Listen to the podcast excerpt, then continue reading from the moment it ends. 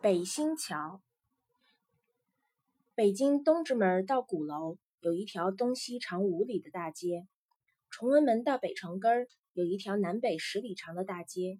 这两条大街交叉点的十字路口叫北新桥，名字叫桥，可是没有桥。这里就有一个民间传说了：北新桥金钟庙里有一口井，井里锁着一条龙。锁龙的时候是这样告诉他的：这里有座桥。你就看守这座桥吧，多攒桥旧了，有了桥翅儿了，你就可以出来了。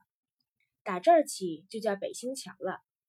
老爷爷们给孩子讲故事的时候，说完了索隆的故事，总要再找补这么几句话。这是真事儿啊！我爷爷曾经听他的爷爷讲过，他老人家那个年代有一个愣小伙子，想瞧瞧龙是什么样子，就去拉锁链子，拉的锁链子都有半地了。就听到井里有呼呼的风声、哗哗的水声，还有哞哞像牛叫声音。这小伙子害怕，一撒手，锁链子就都回到井里去了。打这儿起，就再也没人敢拉锁链子了。这是真事儿啊，孩子们！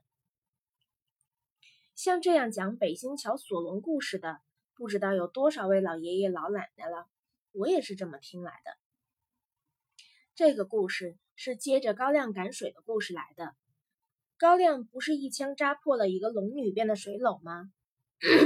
当时龙婆就带着受伤的女儿逃到了山北黑龙潭去了，在那里安了家业。到现在，黑龙潭还有一种能撞石头的奇怪小鱼，人们说这就是龙种，这就是龙婆的子子孙孙。当时刘伯温正在修北京八臂哪吒城，逃跑的龙王怎么也咽不下这口气。但是他又惹不起刘伯温，于是决定等刘伯温离开北京后再作乱。刘伯温一猜就知道，自己走后，老龙王肯定还要再来闹事儿，而老龙王想要来北京城闹事儿，必须经过北京的海眼才能进驻，所以堵住海眼就不必再怕老龙王了。当时北京有几处大海眼，除了北新桥之外，全部都被镇住了，如北桥。如北海的海眼就被白塔镇着，只要把北新桥的海眼镇住，老龙王就不能再闹事儿了。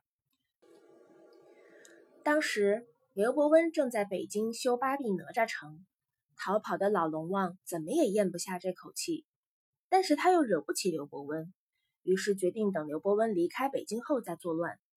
刘伯温一猜就知道，自己走后，老龙王肯定还要再来闹事儿。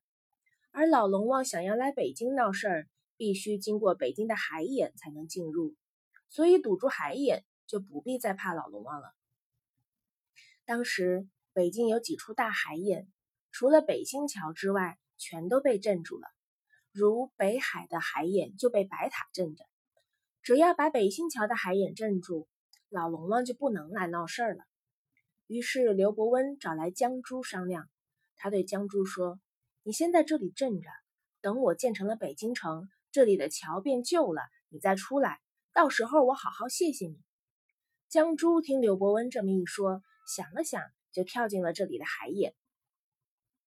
江珠跳进海眼之后，刘伯温对周围的老百姓说：“这里以后不能再叫旧桥了，就叫北新桥吧，不然江珠一出来，老龙王和他一起捣乱，那你们就不得安宁了。”至此之后。原来的旧桥改名为北新桥，这里的海眼也就永远的保留了下来。